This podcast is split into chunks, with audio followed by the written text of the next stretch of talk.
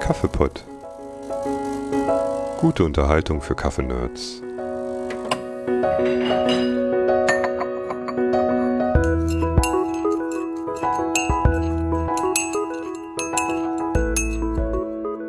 Und herzlich willkommen zum Kaffeepott, dem Podcast mit der guten Unterhaltung für Kaffeenerds und für alle Kaffeefreunde und Kaffeefreundinnen. Mein Name ist Christian Schwabe, ich bin Kaffeenerd und ich lese gerne Bücher.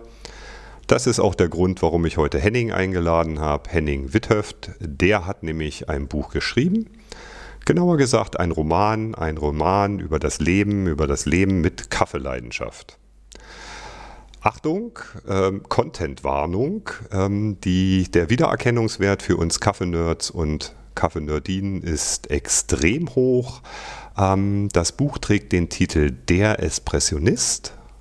Und was es mit dem Buch so auf sich hat, äh, wer Henning ist und wie man dazu kommt, so ein Buch zu schreiben, das will ich gerne heute mit ihm zusammen hier in der Sendung besprechen. Hallo Henning. Ja, hallo und vielen Dank, dass ich in die Sendung hier kommen darf. Ja, vielen Dank, dass du da bist. Wie geht's dir? Alles soweit okay bei dir? Ja, alles soweit okay. Ich bin gespannt. Das ist mein erster Podcast hier. Tja, dann wollen wir mal sehen, wie das so wird mit uns beiden. Ähm, ich denke, vielleicht so ein bisschen Smalltalk vorneweg ist nicht schlecht. Wir sitzen beide in Berlin. Das Wetter ist so lala. Wir schreiben das Jahr 2022. Ich habe gelernt, man soll im Podcast ähm, den äh, zeitlichen Kontext immer mal wieder herstellen, weil so Podcasts nämlich auch noch in 100 Jahren gehört werden können.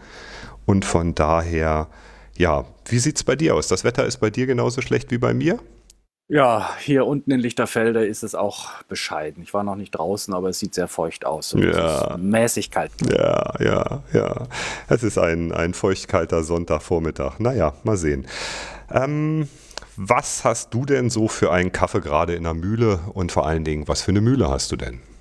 Ja, damit sind wir ja schon bei einem ganz zentralen Thema. Also ich habe mir nach intensiven Recherchen im Kaffeenetz auch von Anfang an eine ziemlich edle, ziemlich teure Handmühle gekauft. Das ist eine Kino M68. Mhm.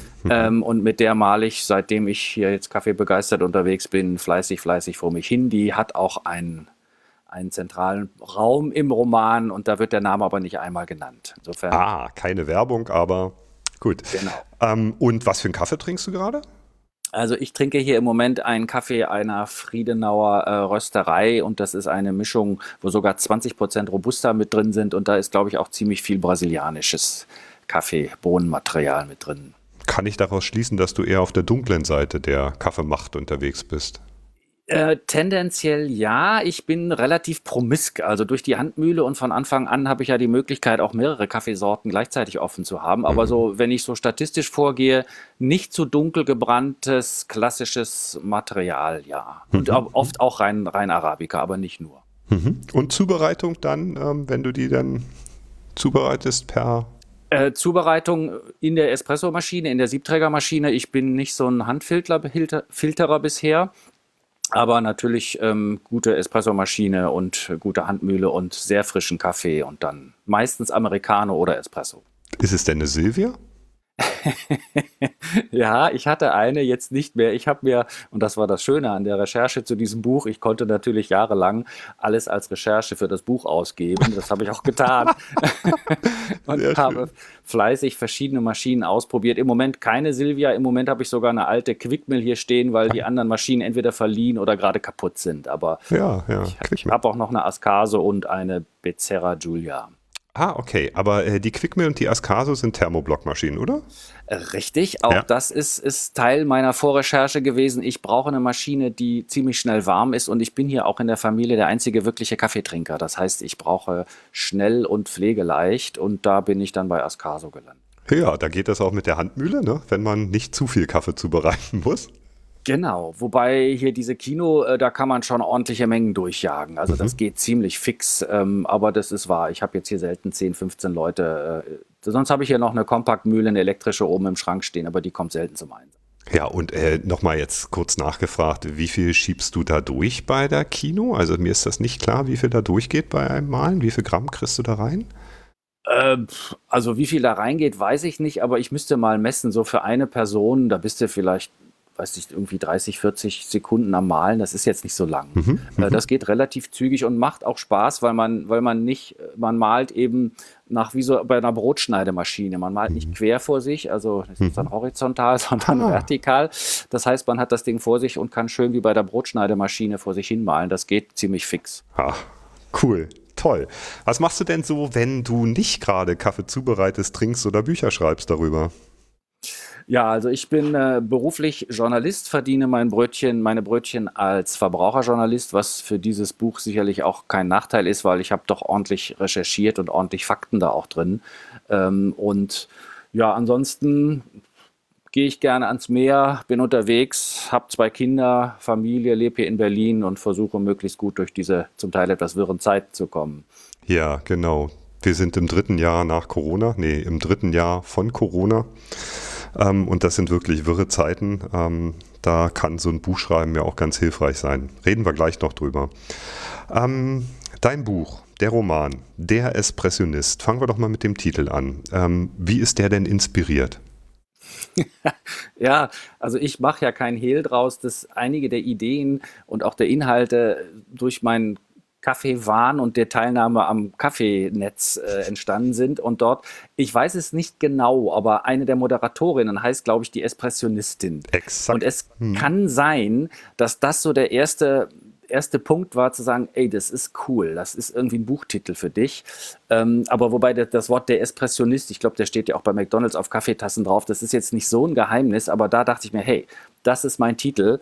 Äh, und dann ging das, glaube ich, los irgendwann, ist so fünf Jahre her. Ja, ah, interessant. Ähm, ich hatte noch eine anderen ähm, Referenz im Kopf und zwar in Berlin gibt es, glaube ich, auch einen Laden, der heißt äh, äh, Espressionisten, ne? Kann das sein? Ja, der heißt aber Espressonist. Ähm, ah, okay. Da fehlt das I. Okay. Aber ich glaube, es gibt in Frankfurt oder irgendwo im, äh, im, im, südlicheren Raum von Berlin aus gesehen, gibt es ein, auch einen Laden, der heißt tatsächlich Espressionist oder Espressionisten. Mhm. Also das Wort ist jetzt nicht ganz unbekannt, aber es war, und das war wichtig für mich, es war noch nicht als Buchtitel registriert. Mhm. Das heißt, ich habe dann jahrelang den Titel komplett für mich behalten. Ich habe das niemand, genau. niemandem gesagt. Genau, weil ich natürlich nicht wollte, dass da jetzt irgendjemand jemand anders die Idee hat.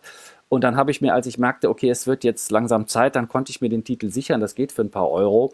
Äh, und jetzt bin ich ja draußen. Jetzt ist es also zumindest für Bücher meiner. Mhm. Ach, schön. Schöner Titel, gefällt mir sehr gut. Ähm, ist ähm, sehr sprechend, passt gut zum Buch. Apropos Buch, um was geht es denn da? Also, worum geht es denn in deinem Buch? Ja, es geht um verschiedene äh, sagen wir mal, Ebenen. Ich hatte den Anspruch, dass ich A, jede Menge Kaffeewissen da vermittle und B, natürlich auch einen interessanten Roman schreibe, in dem es jetzt natürlich auch nicht nur um Kaffee geht. Das ist dann nach 30 Jahr, Seiten ja auch langweilig. Es geht um Zwischenmenschliches, ums Älterwerden oder nicht Älterwerden, um Freundschaft, um Fanat, also sagen wir mal, durchgeknalltes Nerdtum, wenn man dann den anderen Leuten mit seinem Kaffeewissen auf den Keks geht und die ständig damit volltextet. Also es hat hoffentlich viele Aspekte und ich sollte auch ziemlich viel zum Lachen dabei sein und das scheint ja gelungen zu sein. ja, also äh, wir werden ja gleich noch vielleicht ein bisschen was hören. Du hast ja ähm, netterweise sogar ein bisschen was vorbereitet, dass wir hier und da mal eine Stelle vorlesen können. Ähm, äh, ich wollte noch mal da aufgreifen, ähm, das heißt, das ist ein Buch, was man We wem empfehle ich dieses Buch? Also jetzt nur den Kollegen und Kolleginnen aus dem Kaffeenetz oder eben auch ähm, jemanden, der mit Kaffee gar keinen Bezug hat, weil du sagst, es ist ja nicht nur Kaffee drin. Also ich habe damit, das stinkt jetzt ein bisschen nach Eigenlob, aber ich habe damit wirklich überraschende Erfahrungen gemacht. Ich war Silvester bei einer kleinen Feier und da war die Mutter des Gastgebers da, die ist über 80 und mhm. die hatte das Buch von ihrem Sohn geschenkt bekommen und die erzählte mir, sie hätte auf dem Weg nach Berlin begeistert das Buch gelesen und sie hätte zu Hause eine PET-Maschine. Und nach der Beschreibung einer PET-Maschine in dem Roman würde sie sich jetzt eine Espressomaschine kaufen. Das würde ja gar nicht gehen. Und die, die hatte also bisher mit, mit, mit Kaffee nicht viel zu tun, aber war jetzt angeregt mit ihren über 80. Mensch, das probiere ich doch jetzt nochmal aus. Das heißt also, wenn ich die Reaktionen der Leser und Leserinnen jetzt hier referiere, dann geht das absolut nicht nur an Leute, die sich sehr mit Kaffee identifizieren, sondern auch an Leute, die einfach was Lustiges lesen wollen und dann vielleicht neugierig sind, was auszuprobieren. Ja, ja. Ist auch mein Eindruck. Also, dass eben im Grunde genommen ist nicht nur, aber eben doch schon, also wie gesagt, auch im Intro, der Wiedererkennungswert ist schon extrem hoch. Ähm, ich frage jetzt nicht danach, ob das autobiografisch ist oder nicht. Ich glaube, das ist die langweiligste Frage, die man überhaupt stellen kann, weil es ist immer so ein bisschen von beiden, oder? Also ein bisschen autobiografisch ja, und ein bisschen. Äh, ich, ich habe da auch, äh, es gibt ja auch Kommentare dazu und die schreiben dann, ja, das muss irgendwie autobiografisch sein. Natürlich, ich habe vieles von dem selber ausprobiert, sagen wir mal so. Die Handlung ist weitgehend erfunden, das muss ich auch offen sagen. Aber viele Situationen, Inhalte, Gedanken oder auch Erfahrungen, die haben natürlich mit dem zu tun, was ich erlebt habe und natürlich auch recherchiert habe. Man soll über Dinge schreiben, bei denen man sich ein bisschen auskennt. Und das scheint ja bei Kaffee zumindest auf so einem Laienlevel bei mir der Fall gewesen zu sein. Das hat gut geklappt. Ja, das hat gut geklappt. Ähm, Schön, okay. Ähm, ich möchte mal das Thema aufgreifen, Unterhaltung ähm, versus Wissen oder Unterhaltung und Wissen. Ähm, auch mein Eindruck ist, dass das Ganze einerseits eine witzige Unterhaltung ist, andererseits Sachthemen bis hin zu Philosophie dort äh, drin vermittelt wird. Du hast das ja selbst schon gesagt. Ähm, das ist Tatsache, ähm, das ist der Kern der Sache so von beiden ein bisschen was drin zu haben, also Wissen zu vermitteln und aber auch dabei gut zu unterhalten? Naja, ich hatte, ich hatte vor, ein Buch zu schreiben, wie ich es persönlich gerne lesen würde. Also ohne jetzt äh, Marktforschung, sonst was, was machen die anderen alle. Ich dachte mir, das ist jetzt das, was ich, wo ich, ich würde gerne lachen, ich würde etwas Interessantes mitnehmen an Kenntnissen.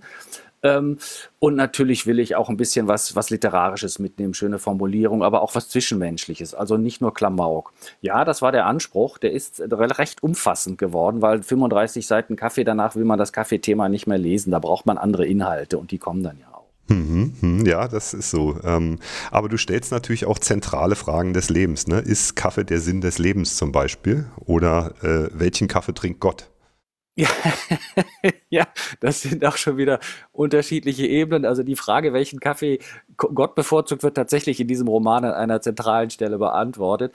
Andererseits ist es natürlich auch die Frage, die dahinter steht, ich meine, es gibt Wichtigeres als Kaffee auf dieser Welt, die ja doch ziemlich durcheinander ist. Aber es kann einem helfen, so ein bisschen einen netten Moment, finde ich, zu, zu, zu, zu finden. Und wenn jemand nach der Lektüre des Buches sich sagt, ey, ich nehme jetzt hier meinen Freund, Freundin, weiß ich nicht, Partner, Nachbarn, sonst was und wir gehen mal einen richtig genussvollen Espresso trinken und unterhalten uns, dann habe ich jede Menge mit diesem Buch erreicht und das wird.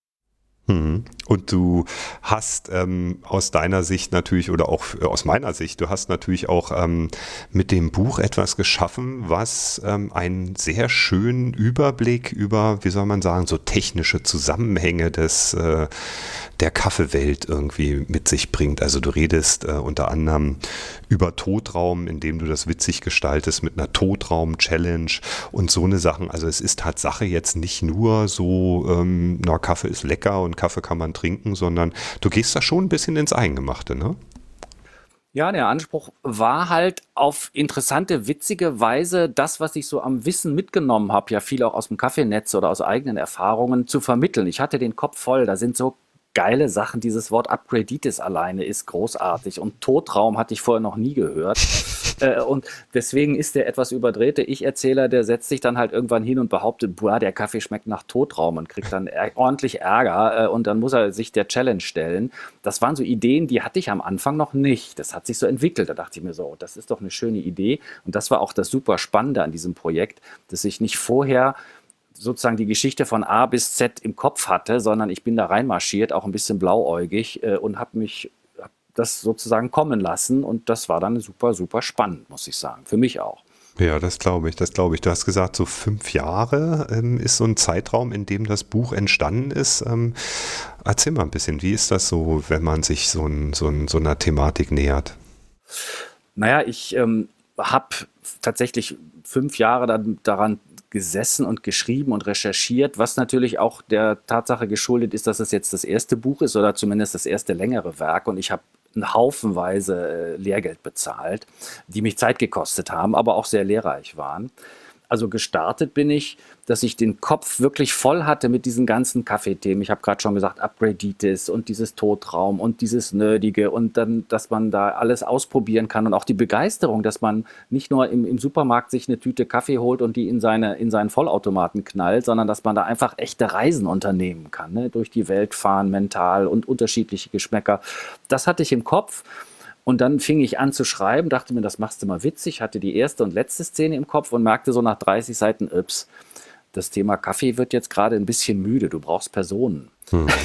habe ich mir Personen ausgedacht und die Personen mussten dann irgendwas tun. Ja, und dann habe ich weiter und weiter und weiter geschrieben mit vielen Hängern und dann hatte ich plötzlich 300 Seiten und dachte, oh, du bist ja fertig, jetzt musst du noch einen Lektor holen. Das war dann allerdings ein harter Job und dann, ja, dann hat die Sache ihren Lauf genommen. Ja, da gehen wir nachher noch mal ein bisschen drauf ein. Ich würde gerne noch mal zurückkommen. Du hast gesagt, du hast Lehrgeld bezahlt. Was hast du denn für Lehrgeld bezahlt? Nun ja, ähm, Lehrgeld zum einen, dass die reine Begeisterung für Kaffee kein Buch trägt, ist klar. Mhm. Und dass dann eben Personen kommen müssen, die auch jetzt, es ist ja jetzt nicht ein wirklich tiefgängiges Buch, aber die eben auch was mitbringen, wo die Leute sagen, hey, mit denen identifiziere ich mich. Das ist eine Person, die, die finde ich gut oder kann ich eine Menge mit anfangen, wie sich ja jetzt auch an vielen Reaktionen zeigt, dass viele Menschen sich an Punkten, die ich, mit denen ich gar nicht gerechnet hätte, sagen, ey, das bin ich oder das kann ich so gut verstehen. Ähm, und das Lehrgeld, das ich bezahlt habe, war zum Beispiel, äh, dass mir der Lektor hinterher sagte, hören Sie mal, Sie haben da Personen, die tauchen auf Seite 180 auf und sind total wichtig. Die haben Sie nicht einmal vorher erwähnt. Mhm. Das ist Bitte hier. Ne? Und umgekehrt, Leute bis Seite 60 wichtig und dann nie wieder aufgetaucht. Und mhm. das ist Lehrgeld, wenn man dann das ganze Buch quasi nochmal aus der Sicht neu schreibt und da die Personen quasi vernetzt. Aber das mhm. macht auch dann richtig Spaß. Ne? Ja, und das braucht dann auch die Zeit. Ne? Das ist ähm, natürlich klar, wenn man das das erste Mal macht, dann braucht das alles Zeit. Das kann ich gut nachvollziehen. Das kann ich ja. wirklich gut nachvollziehen, ja. Also ähm, vielleicht nochmal zurück zu dem Kernthema, wo wir gerade drüber gesprochen haben. Also witzige Unterhaltung versus Sachthemen. Äh, wir hatten vorher drüber gesprochen, ob du vielleicht das ein oder andere sogar vorlesen könntest, möchtest. Und du hast gesagt, ja, hättest du Lust drauf. Du hast auch das ein oder andere ähm, vielleicht schon rausgesucht. Hättest du nicht mal Lust, so einen kleinen Schwang äh, vielleicht in dem Kontext äh, vorzulegen, der da so reinpasst? Na klar, können wir gerne machen. Ähm, also das Buch insgesamt ist natürlich die Geschichte eines Kaffee-Nerds, der, sagen wir mal, bei einem Espresso Seminar, bei einem Barista-Seminar einen Espresso trinkt, der total klasse ist und der ihn richtig umhaut. Und von da ab macht er sich auf der Suche, dieses Erlebnis will ich wiederholen. Und wir könnten dieses erste zentrale Erlebnis jetzt mal lesen, mhm. ähm, wo er diesen, diesen Kaffee vorgesetzt bekommt von dem Barista, der da diesen Kurs leitet. Ja, gerne. Können, ja, können wir gerne machen. Also wir sind ja bei einem Barista-Kurs auf den ersten Seiten und ähm, der, der Ich-Erzähler bekommt ähm, verschiedene Kaffee vorgesetzt mit den anderen Kursteilnehmern, die unterschiedlichen Geschmack haben. Und jetzt kriegt er hier einen ganz besonderen. Der Mann, und das ist hier Matthias, das ist der Mann, der den Kurs gibt. Und der Hauptdarsteller heißt Anti. Der Mann hatte Kaffeebohnen im Blut und noch einen Trumpf im Ärmel. Abrupt ging er zur dritten Espressomühle und füllte den Siebträger mit Kaffeemehl. Ich sah den Vorbereitungen mit Sorge zu. Wenn die Trinkerei in diesem Tempo weiterging, würde ich den Rest des Tages im Koffeinrausch zubringen. Chlorogensäure hin oder her. Das hier, erzählte Matthias über seine Schulter hinweg, ist etwas ganz Besonderes. Kommt aus Äthiopien, gibt es nur in geringer Menge, haben wir besonders schonend geröstet, quasi jede Bohne einzeln ausgesucht. Damit haben wir vor zwei Wochen den zweiten Platz bei der deutschen Barista-Meisterschaft gemacht. Normalerweise serviere ich den nicht in einem Kurs, aber ihr könnt noch einen Kick gebrauchen. Er schob uns die Tassen hin. Ich blickte hinein und schaltete augenblicklich meinen Schutzschirm ein. Mich durfte nichts stören. Jetzt war Ruhe angesagt. Der Espresso leuchtete auffallend goldgelb. Die Crema lag wie ein Seidentuch über dem Kaffee und sah ganz wunderbar aus. Nicht der Schaumdeckel, den ich aus anderen Cafés kannte. Das hier war eine Andeutung von Crema, ein Hauch, eine bewegliche Schicht aus seidigen Bläschen, die als Schutz über einem wertvollen darunter lag. Sie machte jede Bewegung der geheimnisvollen Flüssigkeit mit, legte sich wie ein Schleier über den Kaffee und duftete. Der Geruch schien mir direkt ins Hirn zu gehen. Ich atmete durch die Nase ein und zog das Aroma bis unter die Schädeldecke, wollte darin baden. Ich roch Beeren, Heidelbeeren zum Beispiel, wie ich sie bislang nur einmal morgens direkt vom Strauch erlebt hatte. Sehr frisch, prall von Wasser mit einem Hauch von Wald kurz nach Tagesanbruch, wenn alles voller Tau ist. Kaum hatte ich dieses Bild gefunden, roch ich plötzlich Honig, und dann, nach ein paar Mal Schwenken, kam Schokolade. Der Geruch änderte sich ständig, entwickelte sich, als ob der abkühlende, die Tassenwand hochgeschaukelte Espresso unter seiner goldenen Schicht immer neue Ideen von sich gäbe, eine Reihe Bilder, die sich in meinem Kopf aneinander fügten. Aroma-Kino. Ach, ist das schön. Ich liebe diese Stelle. wir können noch einen Absatz, es ist schon vielleicht ein bisschen lang, aber einen Satz machen wir noch. Der ist nämlich der nächste hier. Direkt anschließend, dann trank ich einen Schluck und fand den Geruch im Geschmack wieder. Der Schluck veränderte den Duft. Die leere Tasse erzählte am Schluss noch einmal eine ganz andere Geschichte. Ein höchst kitschiges Drama von nachhallender Freude und Leichtigkeit, von Vielfalt, Leidenschaft, vielleicht sogar Ewigkeit.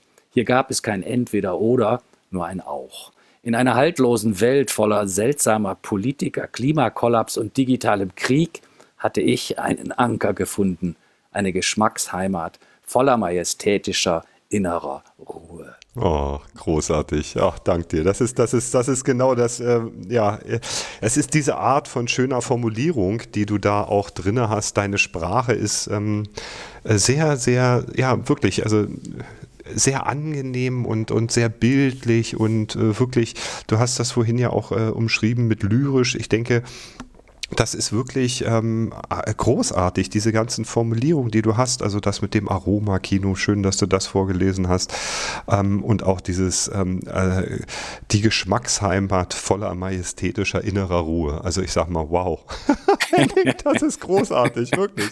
Ich finde das toll. Ich habe noch eins, eins äh, so im Hinterkopf, das ist, äh, das Leben der Espressobohne ist hart. Das stimmt, ja. das ist, das ist glaube ich, eine andere Stelle, ne, wo, es, äh, wo es um die Zubereitung, äh, um das Rösten von Bohnen genau, geht. Ne? Genau, genau.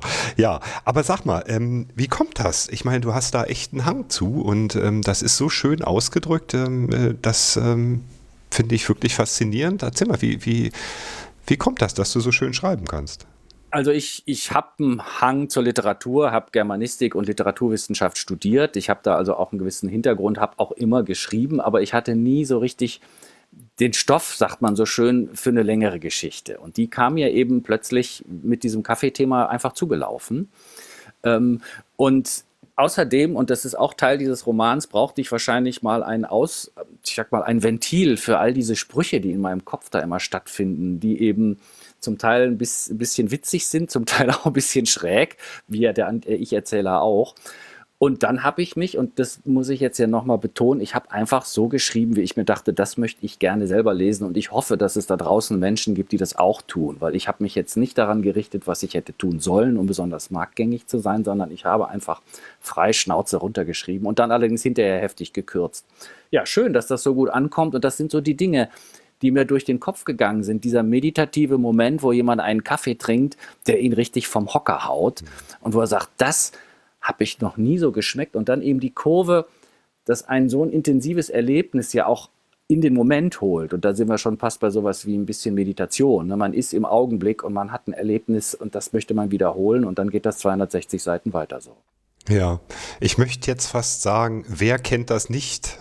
aber, aber im Grunde genommen sind es halt doch eher, ähm, äh, wie soll ich sagen, ein, ein gewisses Zielpublikum deines, ähm, deines Romans kennt das wahrscheinlich mehr als andere. Äh, Kaffee ist halt wirklich eine große, weite Welt und ähm, wenn man nur allein die Sensorik, die ja jetzt gerade in dem Abschnitt, den du beschrieben hast, im Zentrum steht, wenn man nur das nimmt, ist das ja schon eine, eine ganz große Dimension. Aber du beschreibst eben auch äh, in deinem Buch ganz viele andere Sachen, ne? also wie der Autor, äh, wie der Hauptdarsteller dann überhaupt zu einer Maschine kommt oder wie das mit dem Rösten ist. Und ähm, du gehst da eigentlich auf sehr viele Teilaspekte ein. Das finde ich auch sehr, sehr schön. Möchtest du darüber noch ein bisschen was erzählen? Naja, es sollte eben der gesamte Weg dargestellt werden. Die, das, der Kaffee ist ja in diesem Buch auch, ist jetzt schon so ein bisschen Interpretation. Das ist ja auch ein Mittel, um, um Leute zu treffen, um sich zu öffnen, zum Teil auch interessant zu bleiben. Und wie er, den, wie er sich jetzt eine gebrauchte Maschine kauft, zum Beispiel, da jemanden trifft und wie er dann recherchiert. Das Ganze wird so ein bisschen als Reise begriffen und nicht als ich latsche jetzt in den Laden, gebe da 1500 Euro aus und kaufe mir eine neue Maschine und stelle mir dann zu Hause hin und weiß nicht, wie ich damit umzugehen habe. Ne? Mhm. Äh, das wollte ich alles ein bisschen anders machen, ebenso auch nicht mit super viel Geld protzen, sondern man guckt sich ein bisschen um, man groovt sich ein, man fängt mit einer kleinen Handmühle von Oma an, so ungefähr, und guckt, was passiert. Und wenn man die kapiert hat, dann geht man eine Nummer höher. Mhm. Ja, ja, gerade was du beschreibst, also dass der dein Hauptdarsteller anfängt, sich dann irgendwann eine Espressomaschine zu kaufen, das äh, handelt sich beim ersten Jahr um eine Silvia. Ähm, das ist auch ein bisschen oder es ist auch inspiriert, ne? Oder? Das war irgendwie äh, Bezug zum Kaffeenetz oder oder wie ist das? Weil der Wiedererkennungswert äh, ist so hoch, Groß, einfach, ja. ja. Und äh, auch wie du das beschreibst, ähm, das ist so schön mit der Silvia. Ähm, ich finde das toll. Und ich meine, wie viele Leute haben mit einer Silvia angefangen? Ich kann mich ja outen, ich habe selber eine Silvia. Also von daher ähm, äh, ist das, ist das irgendwie auch, auch irgendwie schön zu sehen. Ähm, ja, wie kommt's? Wie, wie bist du jetzt darauf gekommen? Oder du, du schreibst ja auch, dass das so ein bisschen Kaffeenetz inspiriert war mit der Silvia, ne? Na, wir sind ja jetzt auch nicht umsonst im Kaffeepot und der auch aus dem Kaffeenetz stammt. Also das ist tatsächlich auch ein Tipp aus dem Kaffeenetz, wenn man sich da als Einsteiger reinbegibt und erstmal zwei Monate im Lesen versinkt sozusagen, äh, kommt ja immer wieder als Tipp so, hier die Silvia ist eine gute Einsteigermaschine, versucht das doch mal, weil die ist so eine ganz gute Mischung aus aus ja so semi-professionell und aber jetzt nicht zu teuer und nicht zu kompliziert, vor allem die älteren Modelle. Ne? Mhm. Und damit habe, dass der Tipp kommt aus dem Kaffeenetz, ganz klar. Und dann mhm. habe ich mich halt, mich halt umgeguckt und habe geguckt, ach ja, dann nimm noch eine gebrauchte. Das ist tatsächlich autobiografisch, vieles andere davon nicht. Aber diese Silvia und der Tipp, kauft dir als erstes ein Silvia, das ist ganz klar Kaffeenetz. Hm, Danke, hm. Dankeschön dafür. ja, ja, du schreibst da, ähm, äh, dass es eine Benutzerin gibt, die irgendwie das als ihr Eisenschwein bezeichnet. Ist, darf ich mal fragen, gibt es die wirklich? Na, die gibt es wirklich, ja, na klar. Okay. Äh, äh, und die kann man auch ganz leicht rausfinden. Und das ist auch, also hier, die hat auch mich inspiriert, das Buch so zu schreiben, wie es jetzt ist, weil mhm. diese Beschreibungen, die sie da bringt, die sind noch viel witziger, finde ich, als das, was ich da zum Teil geschrieben habe, weil ich habe mich schief gelacht ähm, und dachte mir, ey, cool, das ist ja die nächste Idee. Du hast nicht nur diese tollen Begriffe wie Upgraditis und das ganze Wissen, sondern du hast auch eine Art, wie du das darstellen kannst. Ähm, und ich muss als Hintergrund dazu sagen, mein Bruder hat eine Zeit lang in Vietnam gelebt und hat auch sehr lustige Reiseberichte geschrieben und das habe ich dann so ein bisschen zusammengemixt. Nein, die Frau gibt es wirklich und der Post, der da zitiert wird, an dem sie an Upgraditis erkrankt und sich eine andere Maschine kauft, das ist Originalzitat. Könnt ihr kontrollieren. sehr schön, sehr schön, sehr schön. Ja, Upgraditis ist auch ein ganz eigenes Thema ähm, und äh, wie man sie nutzen kann, um daraus äh, seinen, seinen Vorteil zu schlagen als jemand, der neu einsteigt. Ne? Genau. ähm, ich weiß nicht, ähm, Henning, hättest du dazu noch was? Irgendwie vielleicht einen kleinen Hang zum Vorlesen? Na klar, also wir haben hier, ich könnte zwei Stellen anbieten. Die eine ist, wo zum ersten Mal das Wort Upgraditis auftaucht und dann hinterher, wo er, ich spoiler jetzt ein bisschen, wo er tatsächlich an Upgraditis erkrankt und zwar heftig. Äh, und das könnt, könnten wir beides zumindest jetzt mal mitnehmen. Mhm. Wenn du musst sagen, wenn es zu lang wird. Also wir sind jetzt hier in Kapitel 4. Der Herr hat sich äh, von seinem Kaffee ähm, Barista-Kurs da inspirieren lassen und will sich jetzt eine gebrauchte Maschine kaufen und nicht etwas ganz Teures. Ich lese ab Seite 30. In den folgenden Tagen durchforstete ich das Internet auf der Suche nach einer Maschine aus zweiter Hand und stieß auf eine Krankheit. Sie befällt vor allem Menschen, die aus meiner Sicht schon perfekt für Espresso ausgerüstet sind. Ihr Maschinenpark liegt weit über dem, was mir vorschwebte, war aber immer noch nicht genug. In unregelmäßigen Abständen verfallen solche armen Seelen einem Wahn, der sie dazu zwingt, etwas Neues zu kaufen. Eine Maschine, die eine neue Funktion besitzt, um dem Kaffeepulver noch mehr Aroma zu entlocken und auch das letzte Körnchen auf ideale Weise auszupressen.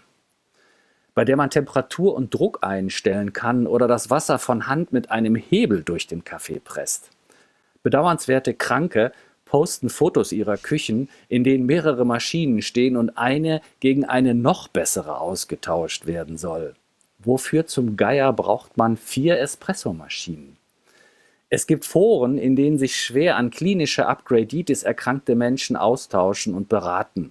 Allerdings auf seltsame, für die Genesung wenig förderliche Art. Jeder neue Kauf wird begeistert gefeiert. Die Vorteile werden diskutiert und dokumentiert. Man versteht sich und weist auf noch bessere Modelle hin für den nächsten Schub. Also er, er begibt sich jetzt hier auf die Reise und übrigens in Post 524 ähm, ist die gute Tara, äh, gesteht sie, dass sie sich eine neue Maschine kauft, die nicht mehr Silvia heißt. Das sei hier noch kurz angemerkt. und wenn wir jetzt weitermachen wollen, dann müsste ich eine ganze Weile nach hinten springen, weil er nämlich dann irgendwann tatsächlich an Upgraditis erkrankt. Ja, gerne, wenn du das, wenn, wenn, du das magst, noch gerne machen möchtest. Ich fände das schön, ja. Wenn du magst, es ist auch nicht, es sind nur, nur drei Seiten, aber hier wird dann ganz klar auch Kapitel 15, er trifft also bei einem Nachbarn auf eine Maschine und merkt, dass er dann plötzlich, die steht da im Keller und das äh, nimmt ihn total mit. Und das ist jetzt direkt anschließend auch die Entdeckung dieser Maschine, Kapitel 15. Ich wurde krank. Ein Virus durchbrach die Phalanx aus abendlichem Vitamin C, Mineralien und erbaulichen Gebeten, die mich mehr als ein Jahr von jeglicher Pestilenz geschützt hatte. Vielleicht suchte meine geschundene Seele auch nach Auswegen, versuchte, den Konflikt auf anderer Ebene auszutragen. Während ich mit Fieber und Dröhnschädel im Bett lag, waberten Diskussionen durch mein Hirn. Er denkt halt ständig an diese Maschine vom Nachbarn. Was willst du mit dem Ding? Spielen. Sie ist viel zu groß für dich. Du bist der Einzige, der hier Kaffee trinkt. Ist mir egal.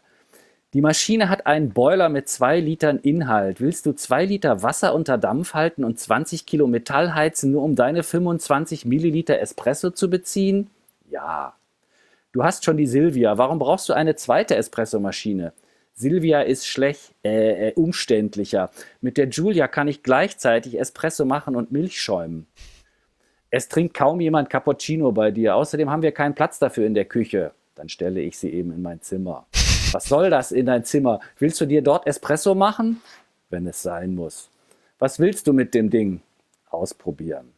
So ging das stundenlang. Auch nachdem ich drei Tage später das Fieberdelirium überstanden hatte und wieder zur Arbeit schlich, blieben die Gespräche. Äußerlich wirkte ich normal, murmelte nur vor mich hin, wenn ich alleine war. In der S-Bahn bewegte ich leise die Lippen. Auf dem Fahrrad konnte ich lauter mit mir reden, sofern ich nicht mit anderen an einer Ampel stand. Manchmal täuschte ich Telefongespräche vor. Andere singen beim Duschen, ich diskutierte. Großartig. Sehr schön, sehr schön, sehr schön. Abkredites, ja, wer da wieder von meiner Seite, ich, ich finde mich ja an vielen Stellen wieder, wobei ich von der Abkredites im großen Rahmen persönlich noch etwas verschont geblieben bin. Da bin ich wahrscheinlich zu nachhaltig für. Aber ähm, natürlich, jeder kennt das, ne? Und das ist auch so wunderschön, wie du das aufgreifst. Ich äh, mag auch diese Stelle, wo er dann sagt, man kann da seine, seine persönlichen Vorteile dann draus schlagen, weil andere müssen immer, immer Neues kaufen und man kann ja dann Gebrauch da äh, von Nutzen haben. Ne? Also das ist auch so ein, so ein Ding, wo ich irgendwie denke, ach, auch das ist so vom Wiedererkennungswert so großartig. Und ähm, habe ich mich sehr darüber gefreut. Und ich, ich entdecke mich selber auch immer wieder. Ne? Das muss ich ganz ehrlich mal zugeben. Ähm, die Übereinstimmung äh, ist sehr hoch. Ich habe da ähm, eine Formulierung im Hinterkopf, äh, wo es darum geht, äh, ähm, ja, Fremdespresso war auf dem absteigenden Ast. Ne? so, ja. so wo, wo, denn mehr und mehr eigener Kaffee gekocht wird und man irgendwie nicht mehr so richtig äh, Lust hat, ins Café zu gehen. Ja, das ist wahrscheinlich auch etwas, das jeder kennt, der sich jetzt tatsächlich auf diesem Weg schon ein bisschen begeben hat, dass man merkt so, okay, ich kann jetzt hier zu Hause schon relativ guten Kaffee machen, aber irgendwo anders Kaffee, den ein Schlunz zubereitet hat mit einer guten Maschine und dafür dann 2,50 Euro oder mittlerweile sogar 3,30 Euro oder sowas nimmt, das geht dann gar nicht. Ne? Und dann fängt man eben an, auch ein bisschen pingelig zu werden und dann ist man auf der schiefen Bahn, wie man in diesem Buch nachlesen kann. Ne? Ja, genau. Dann, dann äh, kommt man, dann ist man süchtig. Ne? In dem Augenblick fängt man an, äh, dann auch an Abreditis zu äh, erkranken. Genau. Ja, ich fand es auch schön. Ähm, eine weitere äh, Sache, die, die mich äh, total, äh, die total lustig fand, ist, ich weiß nicht, wir dürfen natürlich jetzt nicht zu viel erzählen. Ne? Das muss man mal ganz ehrlich sagen. Wir wollen ja den Leuten auch noch eine Lust lassen, äh, das Buch zu lesen. Aber eine, eine Sache möchte ich noch mal kurz sagen. Das ist dieses, ähm, in diesem Kontext auch mit dem Fremdespresso war auf dem absteigenden Ast, ähm, geht ja dann er mit seiner Frau oder seine Frau mit ihm besser gesagt aus dem Haus. Und er hat sogar keine Lust. Und ähm, sie füttert ihn dann mit Keksen an. So, ich, ich habe so köstlich gelacht, Henning, weil ich kenne das tatsächlich von meiner Freundin, die mich immer versucht, mit Süßigkeiten zu Dingen zu überreden, zu denen ich keine Lust habe. Das hat sich so gedeckt, dass ich echt dachte, nein, das ist ja also zu lustig, ja, wie weit diese, diese Wiedererkennung und diese Übereinstimmung mit dem Alltag geht. Also das ist dir wirklich hervorragend gelungen.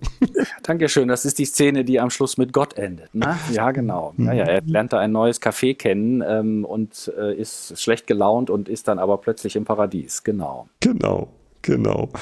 Ja, Mensch, Henning, dein Buch. Also wie gesagt, wir müssen ein bisschen aufpassen, dass wir nicht zu viel ähm, erzählen, weil ich glaube, das lohnt sich einfach extrem, das Buch auch zu lesen. Ähm, inhaltlich ähm, ist es Tatsache so, dass man ein, ein, ja, der Wiedererkennungswert haben wir jetzt ausführlich drüber gesprochen. Ich glaube, das wird jedem klar, der sich da auf der Reise befindet. Wir haben ähm, diesen Kontext, ähm, dass du Sachthemen irgendwie, ja, sehr witzig als Unterhaltung auch vermittelst. Es gibt diesen, ähm, ja, schönen, äh, den Faktor der schönen Formulierung, der Lyrik, die da drinne vorkommt. Was gibt es denn noch drüber zu erzählen? Du hast ja angesprochen, dass es auch ähm, Themen nicht nur ums Kaffee gibt. Also was hast du denn sonst für, für einen Schwerpunkt da in dem Buch, den du noch erwähnen möchtest?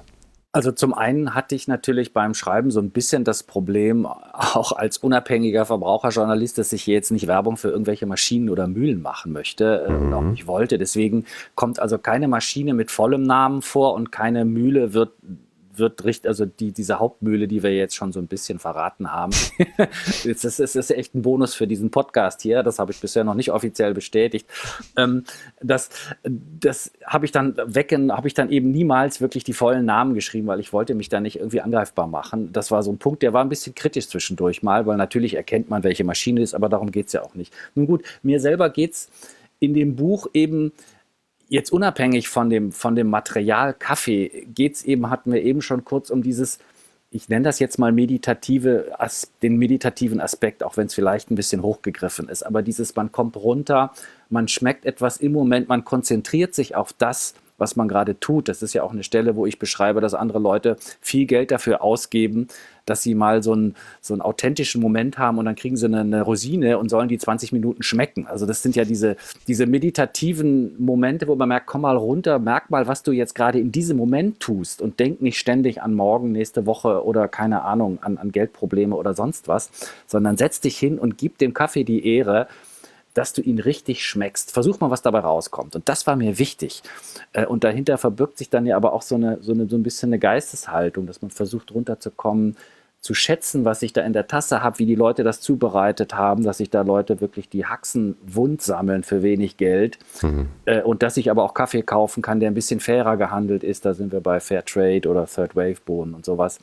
Das alles wollte ich da auch drin lesen. Und natürlich, dass die Leute sich wiedererkennen und einfach auch ein bisschen Spaß haben an einem Buch, das jetzt nicht ganz so dröge daherkommt. Ja, ich bin ja, ähm, ja, ich finde gerade den Punkt, der vielleicht, ähm, ich weiß gar nicht, wie das so wahrgenommen wird. Also ich meine, nicht umsonst ist mein Podcast ähm, für die gute Unterhaltung auch zuständig. Und ähm, ich glaube, dass man über Unterhaltung unheimlich gut Dinge vermitteln kann. Also wenn die Leute die dir zuhören, die dein Buch lesen, die irgendwie aufmerksam sind auf das, was du tust, ähm, wenn die äh, gut unterhalten werden, äh, dann nehmen die das eher wahr und eher auf, was man so vermittelt, als wenn man, wie soll ich sagen, zu dröge, wie du sagst, ähm, daherkommt. Ne? Also äh, das klassische Thema natürlich ähm, hat ein, jedes Sachbuch wahrscheinlich seinen Sinn, aber es ist halt irgendwie schwer zu konsumieren und, und, und man kriegt es schwer runter, wenn das Ganze verpackt wird und ähm, im Grunde genommen eine, eine unterhaltsame einen unterhaltsamen Aspekt hat, dann liest man das mit Freude und nimmt noch mal was mit, würde ich jetzt mal so sagen. Ne?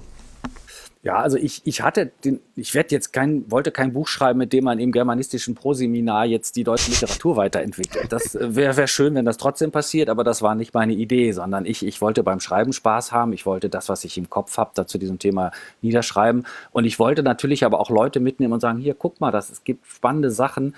Das ist toll, was man da machen kann. Und man muss jetzt nicht tierisch viel Geld investieren. Was mich ein bisschen überrascht, aber natürlich sehr freut, ist, dass ich aus dem Kaffeenetz jetzt höre, die Leute lesen das in einem Rutsch durch, an einem Wochenende sogar in zehn Stunden oder hier Mr. Smith sagt, ich habe mir das Buch eingeteilt wie eine gute Schokolade, jeden Tag zehn Seiten und war todtraurig, als es zu Ende war. Das ist super, das, da geht einem das Herz auf, ne, wenn man das liest. Das glaube ich, das glaube ich, ja. Ich meine, was willst du mehr, Henning? Was willst du mehr? Das ist, ähm, äh, ja, ich meine, was, was, das finde ich wahnsinnig gut, dass es da ankommt, wo es auch herkommt, sage ich mal, inspiriert ist. Ähm, und das scheint mir auch sehr verständlich. Äh, schön finde ich aber auch, was du am Anfang gesagt hast, dass es Tatsache auch möglich ist, ähm, Leute zu erreichen, die vielleicht in der Kaffeeszene noch nicht drin sind. Was ich also persönlich finde, ist, es vermittelt halt auch gut, auf eine, auf eine sehr humorvolle Art und Weise, was eben diese Menschen, mit denen wir ja sehr viel auch zu tun haben, was die so bewegt. Also ich kann sagen, bei mir ist das so, ich habe jetzt auch Arbeitskollegen, die vielleicht nicht ganz so tief in der Kaffeeszene sind, die aber insgesamt ähm, ja auch eine Leidenschaft für Kaffee vielleicht haben und gerne Kaffee trinken. Und da ähm, dockt das natürlich sehr gut an, dass die ähm, mehr noch verstehen, wie es ist, wenn man sich so komplett komplett in dieser weiten Welt des Kaffees verliert. Ne? Also es ist schon für mich auch eine Chance, äh, dass die Leute ein bisschen vermittelt bekommen, was ähm, ja was uns in dem Kontext Kaffeewelt äh, bewegt. Ne? Und das ist ja so ein weites Spektrum. Ne?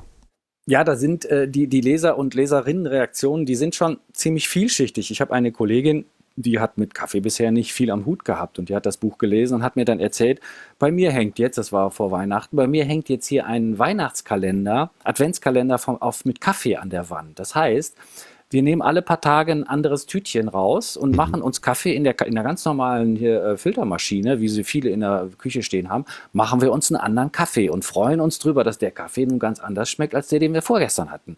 Und da denke ich mir, wow, das ist offenbar ein Buch, das in Kleinigkeiten das Leben der Leute ändert. Großartig, was will man mehr? Und die haben Spaß. Und der zweite Punkt ist, das kann man im Kaffeenetz ja auch gerade häufiger lesen. Damit hätte ich nicht gerechnet, dass die Kaffee-Nerds dieses Buch oder Nerdinnen ihren Partner oder Partnerin geben, die das Buch lesen und plötzlich ihren, ihren, ihren Partner viel besser verstehen. Mensch, jetzt weiß ich, warum du so durchgeknallt bist, warum wir eine totraumfreie Mühle haben und warum du drei Tage lang abends vorm Kamin gesessen hast und nur gekichert hast. Das ist doch Völkerverständigung. Das ist sehr schön gesagt, Henning. Das ist Völkerverständigung. Ja, ich glaube, das ist ähm, nicht so nicht so selten. Also auch ich ähm, mit meiner Kaffeeleidenschaft habe jetzt nicht eine Partnerin, die äh, das in hundertprozentiger Art und Weise teilt. Also meine Lebenspartnerin trinkt auch gerne Kaffee und das ist auch ähm, äh, etwas, was uns stark verbindet und sie hat auch Interesse dran. Aber es geht halt nur bis zu einem gewissen Grad, würde ich mal sagen. Und das stimmt schon. Das ist dann am Ende gerade an der Stelle auch eine, ah ja, eine, eine Verständigungshilfe, würde ich sagen, ja.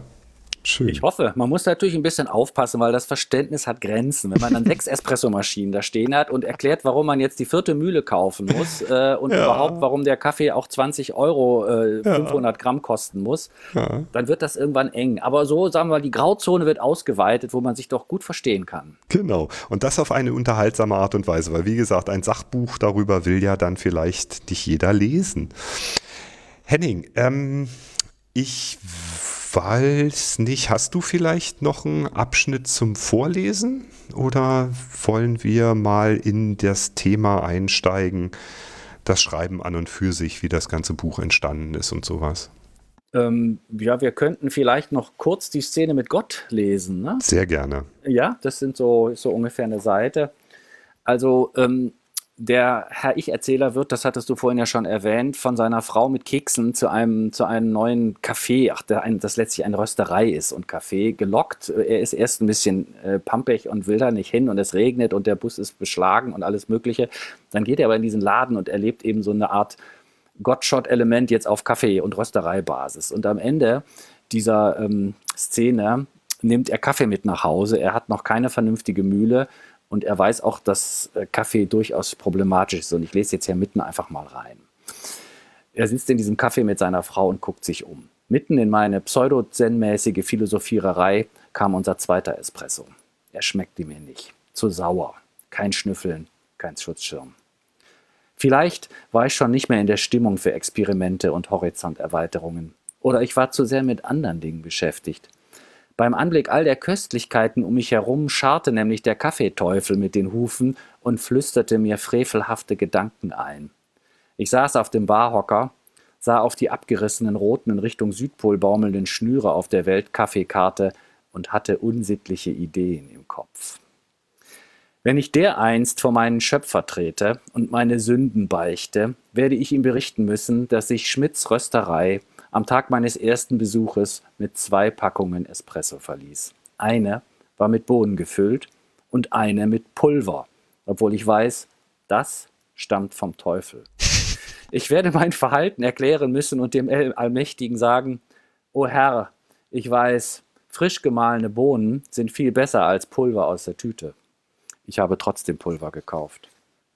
Lieber Gott, es ist doch ein, verzeih mir den Ausdruck, himmelweiter Unterschied, ob ich vorgemahlenes Pulver aus industriell totgerösteten Bohnen aus dem Supermarkt verwende, die in einer seelenlosen Fabrik Heißluft geföhnt und gemahlen wurden und ihrer Packung monatelang im Regal standen, oder ob ich im Unterschied dazu von einer freundlichen, höchstkompetenten Frau frisch und direkt vor meinen Augen zerkleinerte Bohnen, die zwei Wochen vorher liebevoll regional und langsam gegrillt wurden, mit nach Hause nehme und innerhalb weniger Tage verbrauche.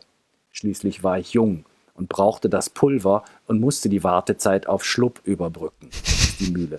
Mein Sohn, ich vergebe dir, wird Gott hoffentlich antworten und sich über den weißen Bart streichen, wie er es immer tut, wenn er besonders gütig ist.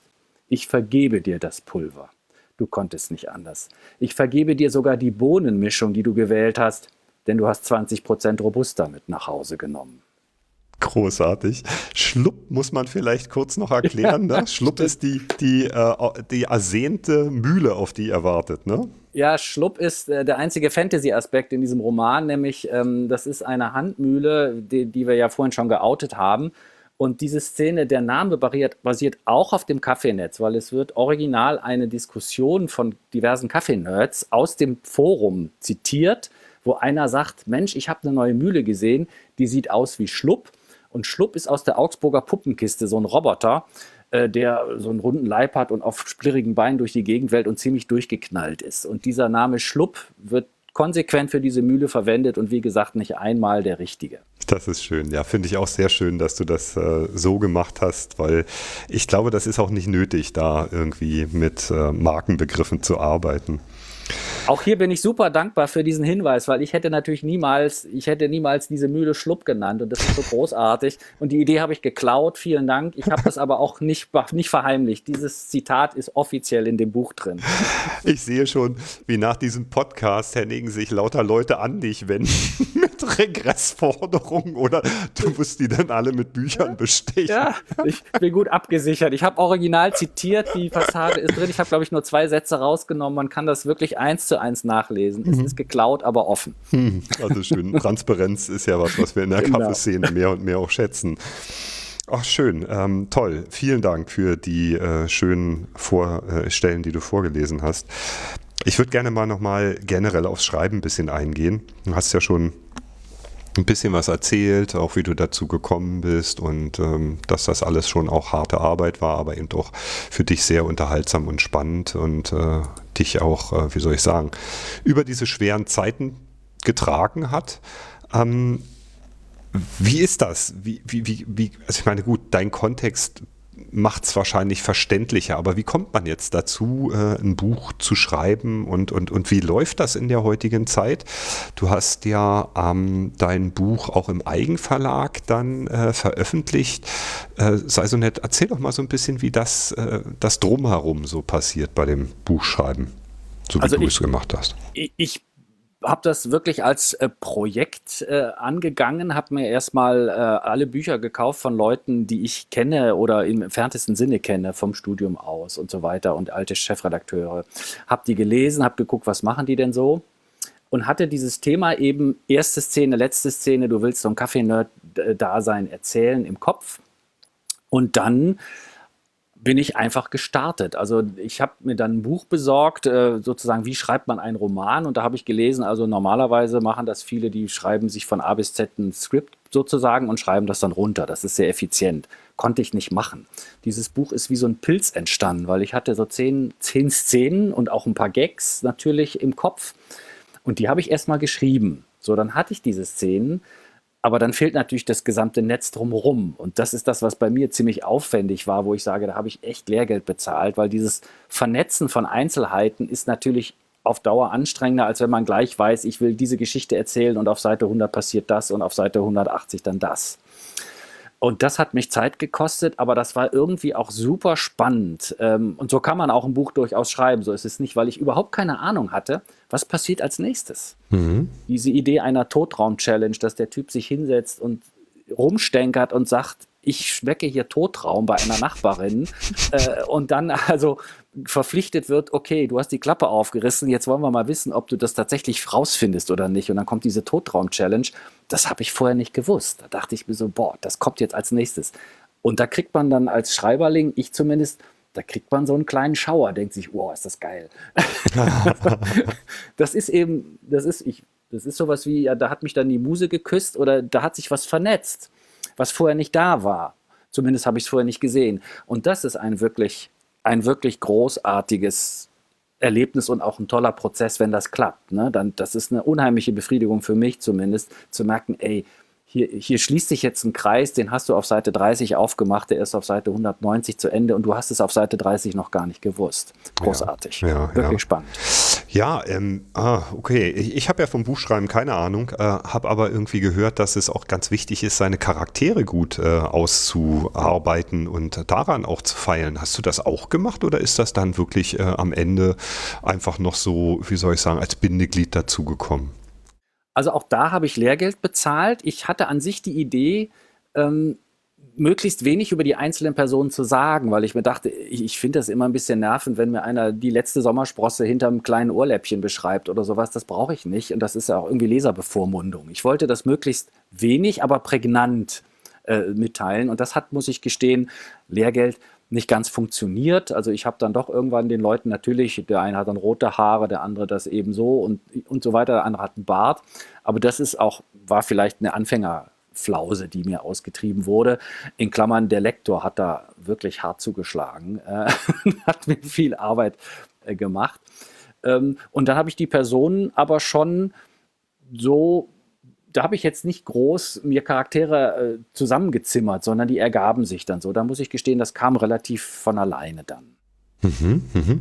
Ähm, das heißt, du hattest einen Lektor oder eine Lektorin, die, ähm, ja. die für dich das einmal komplett ähm, durchgegangen ist und dir dann auch geholfen hat, das zu optimieren. Ja, war das professionell oder aus dem Freundschaftskreis jemand?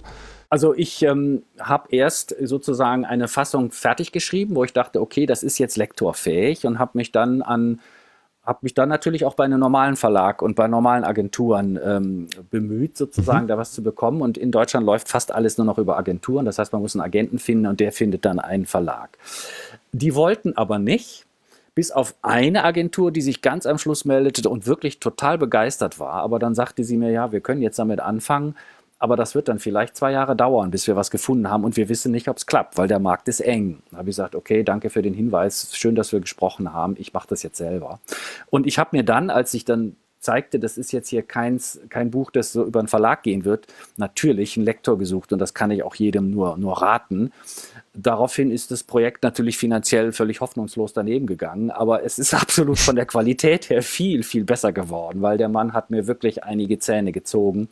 Äh, und das war spannend mit ihm, aber das Buch hat, ist, 30, ist 20 Prozent kürzer und es ist, glaube ich, um 40 Prozent besser geworden. Also ich kann den Mann nur loben. Das war harte Arbeit, aber das hat Spaß gemacht mit dem. Der ist da dreimal drüber gegangen. Ne? Mhm. Dreimal haben wir zusammen das Buch quasi durchgelesen und das waren richtig, das war zum Teil richtig Arbeit an einzelnen Worten.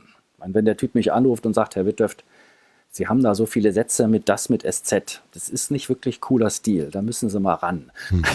Ja, und dann ja, sitzt man da, hat 300 Seiten und auf jeder Seite vier Sätze mit das mit SZ und muss die umformulieren. Irks. Oh, das Mann. war nicht nett.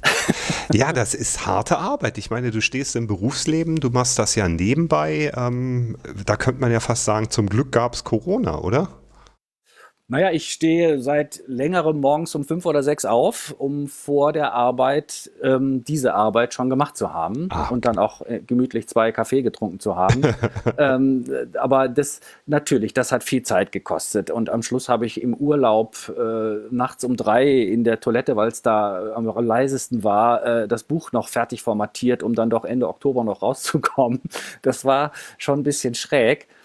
Aber pff, ich jammer jetzt hier nicht. Und wenn, dann ist es Jammer auf extrem hohem Niveau. So ein Buch zu haben, das ich in die Hand nehmen kann und sage, Mensch, das ist 100% Henning, selbst das, den Titel habe ich selber gemacht, das ist alles von mir und die Leute finden es gut das ist schon, Mensch, ja. Das, das tut gut, das glaube ich. Ähm, Eigenproduktion, was, was heißt das, Henning? Eigenproduktion, was, was, was macht man? Also gut, du suchst dir selber deinen Lektor, hast keine Agentur, die für dich vermittelt, aber ähm, am Ende muss so ein Buch, du hast ja ein gebundenes Buch, aber auch ein E-Book oder das E-Book wird auch, oder dein Buch wird auch als E-Book veröffentlicht. Ähm, wie viel Eigen ist denn jetzt da dran? Also wie läuft das?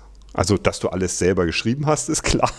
Ja, also das ist fast noch ein Thema. Es gibt ja jede Menge Sonderthemen da im Kaffeeklatsch, wo ich im Moment unterwegs bin, von Espresso trinkende oder saufende äh, Fahrradfahrer über Fotografierer bis hin zu Vespa-Fahrer und so weiter. Hatte ich gedacht, wir können auch mal einen Thread aufmachen, Espresso trinkende Self-Publisher, weil ich habe da auch jetzt so viel Erfahrung gesammelt, die ich auch gerne weitergebe, wenn das jemand hören möchte. Also es gibt, und das habe ich mir dann halt auch selber drauf geschafft, als ich merkte, ich muss hier tatsächlich selber ran. Es gibt mittlerweile eine ganze Menge äh, äh, Unternehmen, die einem das Self-Publishing anbieten. Das fängt, das fängt mit Amazon an, das ist ja klar, aber Books on Demand oder Tradition, den ich jetzt hier gewählt habe, das sind Firmen, die, die fungieren quasi als, als Zwischending zwischen dir und dem Publikum. Du kannst dein Buch da machen und die, die lesen das auch nicht groß, die drucken das. Und jedes einzelne Buch, das bestellt wird über den normalen Buchhandel, wird dort einzeln gedruckt. Also du druckst jetzt nicht 5000 Exemplare, legst sie in die Halle und verkaufst sie, sondern das dauert dann manchmal auch ein bisschen. Und dies ist aber eine wirklich coole Technik. Also ich habe dann quasi das Buch selber formatiert, Korrektur lesen lassen, den Titel mir selber gemacht und dann gibt man das bei denen in Auftrag und zwei Wochen später kommt ein Buch von denen, das aussieht wie alle anderen Bücher in der Buchhandlung auch. Das ist total genial. Das ist genial, das ist genial. Das ist dieses Print-on-Demand-Prinzip. Genau. Das heißt also, dass wenn ich jetzt das Buch als ähm, Hardcover bestelle, dann wird das erst hergestellt mit der Bestellung. Exakt. Und so war es am Anfang auch. Ich bin Ende Oktober hier letztes Jahr rausgekommen, 2021. Ähm, und da hatte das Buch, und das ist natürlich ein Todesurteil, zwei bis drei Wochen Lieferzeit, weil die müssen das erst drucken. Das heißt, wenn du in die Buchhandlung gehst und das Buch bestellst, dann sagt er, kann ich ihn bestellen, dauert aber zwei Wochen und sie müssen auch vorab bezahlen, weil das wird extra für sie gedruckt. So. Hm. Und da habe ich auch aber ins Forum geschrieben, Leute, wenn das gut läuft äh, und sich viele Leute das Buch kaufen, dann legen sich Großhändler und Amazon das auf Halde und dann geht es eben viel, viel schneller. Mhm. Das hat dann auch geklappt. Ja, aber normalerweise ist es so, wenn man ein Buch hat im Self-Publishing, das sich nicht so gut verkauft, dann kann man das überall bestellen, aber es hat eine Lieferzeit von zwei Wochen oder drei. Aber du könntest ja theoretisch, da du ja sowieso ein E-Book hast, du könntest doch theoretisch mit jedem Hardcover, was du ähm, verkaufst, irgendwie das gleichzeitig den Leuten als E-Book schon mal so zum Anfüttern geben. Ja, also ich, ich hatte auch die Wahl, ähm, ich hätte auch ein Taschenbuch machen können. Das war meine Entscheidung, es nicht zu tun, weil ich gesagt habe, nö Leute, ich habe jetzt hier fünf Jahre gearbeitet, ich will jetzt erstmal nur ein Hardcover. Ich tue so, als ob ich ein Verlag bin und als ob die Leute sich um mein Buch reißen. Das gibt's jetzt erstmal nur für 20,90 Euro als Hardcover. Und das E-Book gibt's aber auch. Wer also nicht viel Geld ausgeben will, der kann für 2,99 sich das E-Book kaufen und das kriegt er sofort. Das stimmt mhm, ja. Mhm. Ähm, aber dann hat er natürlich auch nichts in der Hand. Aber beide Varianten gingen und der Preis, der wird einem so vorgeschlagen ähm, von dem, die haben da so einen Preisrechner und dann sagen sie, wenn du 300 Seiten hast oder 250, dann schlagen wir dir diesen Preis vor und den habe ich dann meistens auch. Mhm. Ja, aber ähm, was ich meinte, Henning, ist, dass man ähm, jetzt eigentlich jedem, der dein Hardcover gekauft hat, aber ich weiß nicht, wie man das vertriebstechnisch denn handelt, dann sozusagen einfach das Recht aufs E-Book mitgibt, damit diese Wartezeit, diese drei Wochen vielleicht, weißt du, damit, damit man dann schon mal reinlesen kann oder irgendwie sowas. Ich weiß, ging, es ist wahrscheinlich ging, nicht so einfach zu handeln. Ne? Ging, ginge vielleicht technisch auch. Ähm, Allerdings ähm, das E-Book, klar, das kann man sich sofort runterladen, äh, da kann man auch lesen, aber das ist auch eine Erfahrung, das läuft auch unter Lehrgeld. Es ist manchmal fast ein bisschen erschütternd, wie viel man von einem Buch schon online lesen kann. Also was da an, an Blick ins Buch und bei Google und sonst wo an Seiten veröffentlicht wird, von denen ich auch gar nichts mitbekomme, wo, wo ich auch vermutlich gar nichts gegen machen kann, das ist schon ein bisschen erschreckend. Also das war jetzt auch eine Erfahrung, dass man wirklich, man kann, wenn man will, ich glaube, die ersten 50, vielleicht sogar 100 Seiten äh, von diesem Buch lesen. Mhm wenn man ein bisschen recherchiert. Mhm. Das ist jetzt kein Tipp, dass das alle tun sollten. Nein, um Gottes Willen. Unser Tipp ist natürlich, den Einband zu kaufen. Also genau. alles andere ist kein Buch, oder? Ja, ja. Und wir haben diese Hürde dann aber relativ schnell genommen, weil ich wusste ja, ich habe hier Passagen aus dem auf Kaffeenetz, habe ja auch kein Geheimnis gemacht und habe dann die Moderatoren gefragt Leute, ich möchte gerne mein Buch vorstellen, aber ich will jetzt hier nicht als Werbungstreibender geoutet werden oder ich will hier nichts falsch machen. Was tue ich denn? Wo kann ich denn das hin tun? Soll ich das bei den Kaffeemaschinenverkäufern reinstellen? Da meinten die, nö, nö, gute Idee und gut, dass du fragst, mach das mal im Kaffeeklatsch. Mhm. Und dann war ich natürlich bei, bei den Leuten gleich auch da und dann ging das relativ fix. Dann haben das offenbar einige bestellt, auch meine private Werbemaßnahme. Und dann gab es das plötzlich noch vor Weihnachten, gab es das Buch eben innerhalb von einem Tag bei Hugendubel, Amazon und Co. Das ja. heißt, da musste man eben nicht mehr zwei Wochen warten. Ja, ja, weil eben der Absatz das ähm, bedingt, dass genau. die ähm, ja. Händler sich das auch hinlegen. ähm, ich will da jetzt gar nicht so weit drauf eingehen. Was ich auf jeden Fall ähm, ja, sehr interessant auch fand, ist, dass ähm, dein E-Book ähm, so erheblich günstiger ist als der Einband. Also ich möchte jetzt hier auch kein, keine Werbung für ein E-Book machen, aber das ist ja auch nicht immer so. Oft kauft man das E-Book für ungefähr denselben Preis wie vielleicht das Taschenbuch oder was auch immer. Also von daher, ähm, ja, das sei vielleicht nochmal erwähnt, äh, dass wenn jemand jetzt unsicher ist, ob er äh, das ganze Buch mag, äh, das E-Book auf jeden Fall sehr günstig zu bekommen ist und äh, damit man schon mal einen Zugang hat und wenn es einem gefällt, dann, naja, dann wäre es natürlich schön, wenn man, wenn man dann noch das Buch kauft. Oh, das sind natürlich die liebsten Leser und Leserinnen, die beides machen. Aber es ist völlig okay, wenn man nur eine Variante kauft. es ist richtig. Ähm, den Preis konnte ich ja festlegen und ich finde es unter uns, ich finde es eine Unverschämtheit, ein E-Book für fast den gleichen Preis zu verkaufen wie ein Hardcover. Tut mir leid, das ist, da bin ich irgendwie anders. Nun bin ich auch ein unbekannter Autor, der den Preis nicht nehmen kann. Hm. Also ich liege hier, glaube ich, ganz gut im Schnitt, dass jeder, der, der jetzt nicht so viel Geld ausgeben will und eigentlich hauptsächlich das Buch lesen will, damit zufrieden ist. Manch einer verkauft sein Buch ja auch für 99 Cent oder so. Das könnte ich gar nicht, weil die Produktionskosten, die mir hier Tradition berechnet, schon höher sind. Hm, hm, hm. Ja, okay, gut. 276 Seiten, volle Ladung. Ähm, wie sind denn so die Zukunftspläne? Ja, im Moment, da ich ja vieles anders mache, wie der Hauptdarsteller auch als andere. Ich merkte erst, nachdem ich dann plötzlich mit dem Buch raus war, das war so Ende Oktober, Anfang November der Fall, merkte ich so, oh Mann, du hast deine ganzen anderen Self-Publisher-Hausaufgaben nicht gemacht, du hast keine Homepage, du hast dieses und jenes nicht. Ähm, das bin ich jetzt gerade dabei nachzuholen. Eine Homepage haben wir jetzt gerade oder habe ich jetzt gerade fertig gemacht. Du wolltest das ja auch verlinken. Mhm. Ich habe auch schon erste Anfragen von Lesern, ob es nicht Teil 2 gibt. da, hat dann, da hat die Sucht schon zugeschlagen. Da muss ich gestehen, äh, leider im Moment fehlt mir die, die tragende Idee, da jetzt einen zweiten Teil hinterzusetzen. Äh, aber warum nicht? Will ich nicht ausschließen. Ich werde noch ein zweites Buch schreiben, wenn ich hier mit meinen Werbemaßnahmen für das erste Buch, das natürlich jetzt erstmal ordentlich weiter an den Start soll, ich werde Lesungen machen und so weiter online per Zoom, werde ich ein zweites Buch schreiben. Da habe ich auch schon eine konkrete Idee, nur ich muss gestehen, im Moment überhaupt keine Zeit. Ja. Vielleicht wird das im Frühjahr besser, aber dann äh, im Moment komme ich nicht weiter mit den Dingen. Ja, das darf man nicht vergessen. Sowas braucht seine Zeit. Auch bei äh, Leuten, die schon mehr als ein Buch geschrieben haben, ist das nicht von heute auf morgen gemacht. Ne? Ja, ja, also manch einer schreibt so alle zwei Jahre ein Buch, aber das sind dann vielleicht auch voll professionelle, hauptberufliche Schriftsteller, der ich im Moment zumindest noch nicht bin. Mhm. Ich habe eine Idee, es wird auch wieder um sowas ein bisschen wie Meditatives, was Aktuelles gehen, aber ähm, die Idee müsste ich noch wirklich ausarbeiten. Das tue ich dann vielleicht ab Sommer. Ja, ja, das ist ja das erste Mal, ne? dass man, dass man, ähm, dass man sich erstmal schaut, äh, was, was man inhaltlich so ähm, für einen ja, groben Rahmen hat und so. Ich finde es ich find's sehr interessant zu hören, wie du das so machst und wie das so bei dir auch funktioniert hat.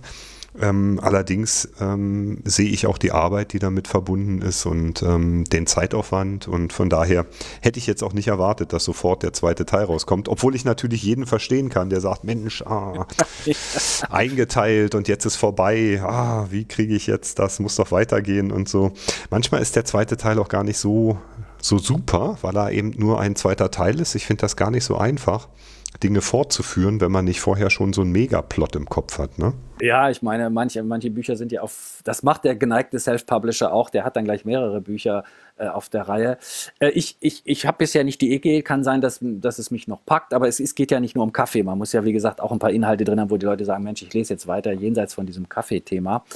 Ähm, was ich beim zweiten Buch wahrscheinlich leichter, was mir leichter fallen wird, ich habe jetzt, ich habe was gelernt. Das zweite Buch geht leichter als das erste. Äh, man, man schreibt seine Figuren ein bisschen straighter gleich hin.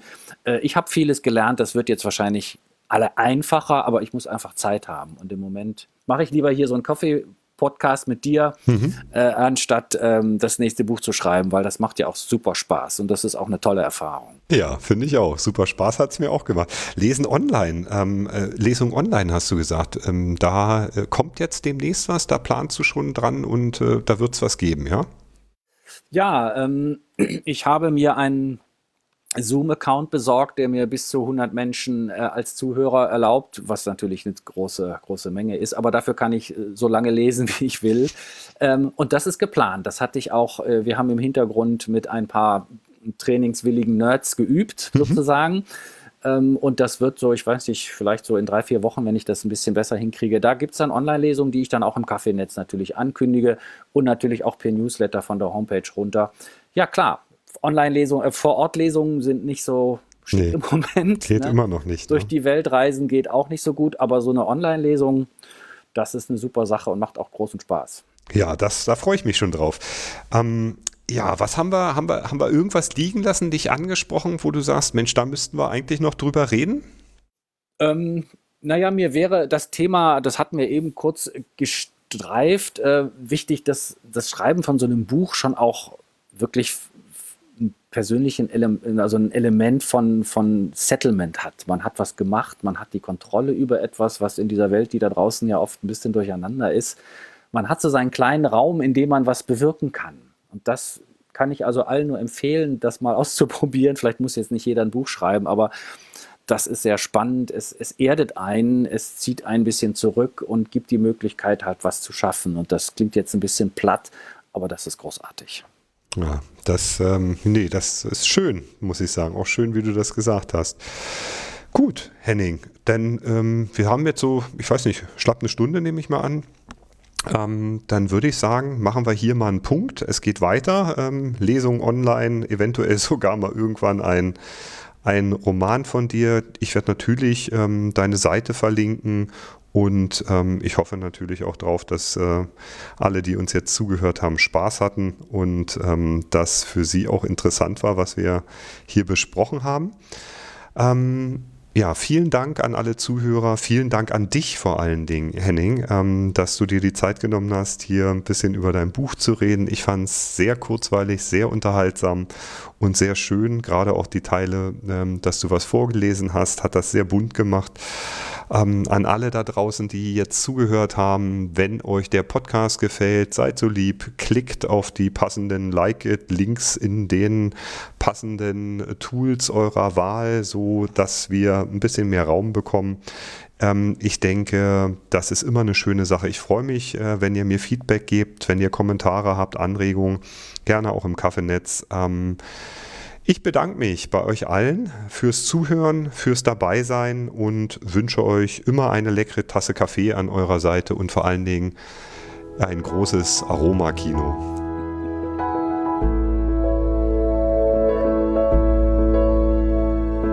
Alle Links zur Sendung findet ihr in den Shownotes und auf der Webseite kaffeepot.c-schwabe.de. thank you